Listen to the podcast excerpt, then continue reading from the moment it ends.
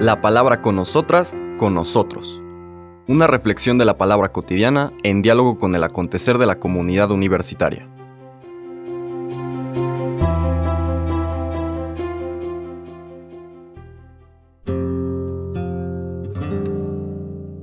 Hola, buenos días.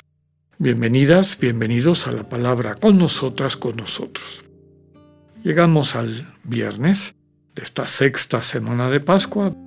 Vamos a seguir nuestra lectura del Evangelio de San Juan en el capítulo 16, este tercer discurso del Señor Jesús dedicado al Espíritu Santo como parte de este que hemos llamado testamento espiritual. Normalmente cuando hablamos de un testamento eh, estamos hablando no solamente de lo que la persona deja como legado, casi siempre los bienes que, que pretende distribuir entre las personas que ama como una manifestación más de su amor y vínculo con ellas, sino el legado implica en ocasiones también una misión, y esto es fundamental en la vida cristiana y en particular en, en, esta, en este mensaje que nos quiere transmitir el evangelista. Vamos a ver que retoma el versículo 20 que ya habíamos leído ayer, fue el último de los versículos que leímos, lo pone como inicio para que entendamos la segunda parte. La lectura, por lo tanto, son de los versículos 20 al 23. Dice el texto, En aquel tiempo Jesús dijo a sus discípulos, les aseguro que ustedes llorarán y se entristecerán, mientras el mundo se alegrará. Ustedes estarán tristes, pero su tristeza se transformará en alegría. Cuando una mujer va a dar a luz, se angustia, porque le ha llegado la hora, pero una vez que ha dado a luz, ya no se acuerda de su angustia, por la alegría de haber traído un hombre al mundo. Así también ahora ustedes están tristes, pero yo los volveré a ver. Se alegrará su corazón y nadie podrá quitarles su alegría. Aquel día no me preguntarán nada. Palabra del Señor. Qué bonito, qué bonito final, culmen. Vamos llegando al sentido de lo que todo este discurso del capítulo 16 nos quiere transmitir.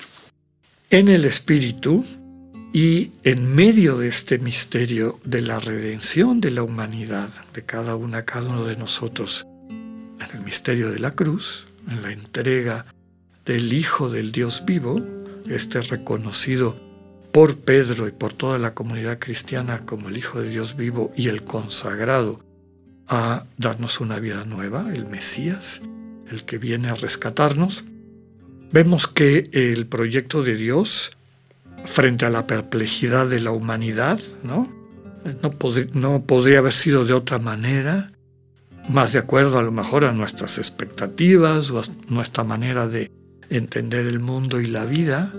La gran revelación y lo que nos está transmitiendo, bueno, todos los evangelios, pero en particular el de Juan y este momento del testamento, de, esta, de este legado del Señor Jesús a los discípulos y a la iglesia, que somos sus discípulos y discípulas a lo largo de la historia, es que el camino de redención que Dios ha elegido es el camino correcto, es el camino que deberán, que realmente puede transformar nuestras vidas. A través de ese camino de redención, de un amor tan grande que implica dar la vida por los demás, es decir, gastarse la vida, rescatar la vida de la otra persona, pagando el precio, no a un Dios vengativo, a un Dios sanguinario que quiere que, que le den algo para que se le baje el coraje, no. Es claro y es una realidad que tú y yo y todos podemos experimentar que el pecado en cuanto a egoísmo, el pecado, ya hemos dicho muchas veces, literalmente significa el no darle al clavo, el desperdiciar la vida, el pervertir la vida, es decir, vertir la vida donde no debe de ser, gastártela tontamente, ese pecado, ese egoísmo, esa perversión, tiene consecuencias reales. No eso es que no se puede negar.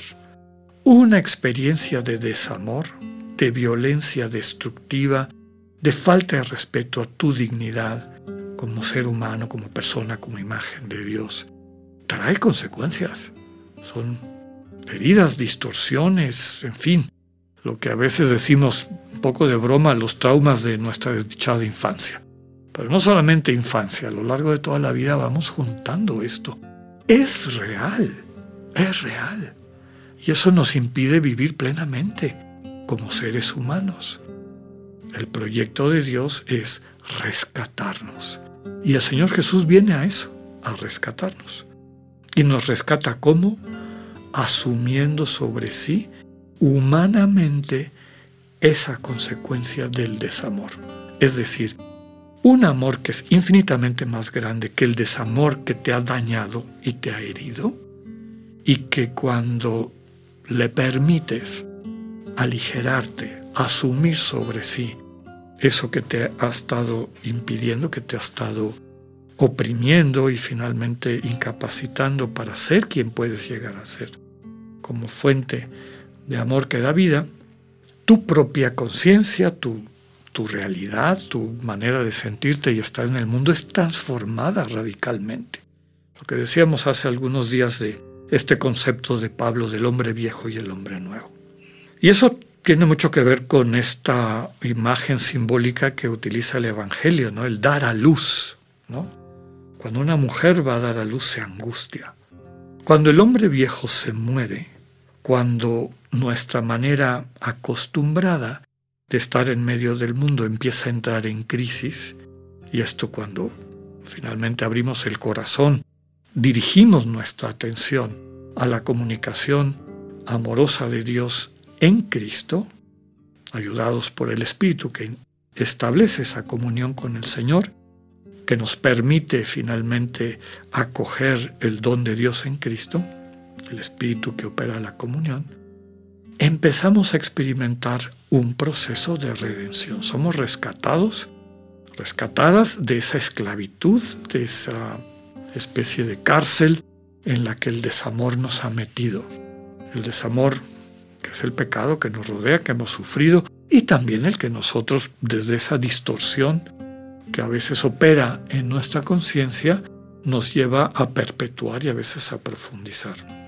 Da angustia.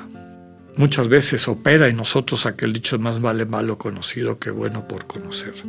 Gran absurdo y estupidez, desde luego, pero en el cual muchos nos encontramos porque es la inercia con la que nos trae la vida. Desde luego que eso implica una transformación radical, la renuncia a ciertas cosas que no nos dan vida y a las cuales a lo mejor nuestro viejo yo está acostumbrado, pero que aquí la invitación es a que nos dejemos dar a luz por el Espíritu, pasemos, atravesemos esa angustia y vayamos experimentando la alegría que habla, el nacimiento de una nueva persona. Solamente el Señor Jesús en este misterio de un amor real, ¿eh? porque no es abstracto, o sea, lo que pasó en ese momento culmen del proyecto de Dios de redención y plenitud de la humanidad en el Calvario hace dos mil años, ese momento concreto, real, capacita esa transformación que estamos viviendo. Es dejarle al Dios encarnado al Señor Jesús, verdadero Dios y verdadero hombre, vivir humanamente, acoger humanamente eso que a ti y a mí y a cualquiera nos está impidiendo alcanzar nuestra dignidad y capacidad de ser co-creadores con Dios de un mundo nuevo, de un mundo pleno, centrado en el amor. Atravesar esta angustia, atravesar este proceso de transformación que muchas veces es duro, doloroso, tiene como consecuencia esa justificación de la que también hablábamos. Dios te va ajustando a lo que puedes llegar a ser. Este paso gozoso de la imagen, potencia de lo que podemos ser, a la semejanza que solamente el Espíritu nos puede capacitar en Cristo a poder alcanzar, a concretar en nuestra cotidianidad. Implica un cambio en la relación con Jesús, ya no va a ser esa presencia a la que estuvieron acostumbrados los discípulos. Después de la resurrección es una presencia mediada por el Espíritu. No es una presencia externa, es una presencia interna. Y en eso los discípulos de aquel entonces y tú y yo hoy en día no tenemos diferencia. Podemos experimentar al resucitado en el corazón de la misma manera a través del don del Espíritu. Pidamos la gracia de prepararnos para esa fiesta importante de nuestra fe, pidiéndole al Señor el poder profundizar en el misterio del Espíritu que nos da vida. Que tengan un buen día, Dios con ustedes.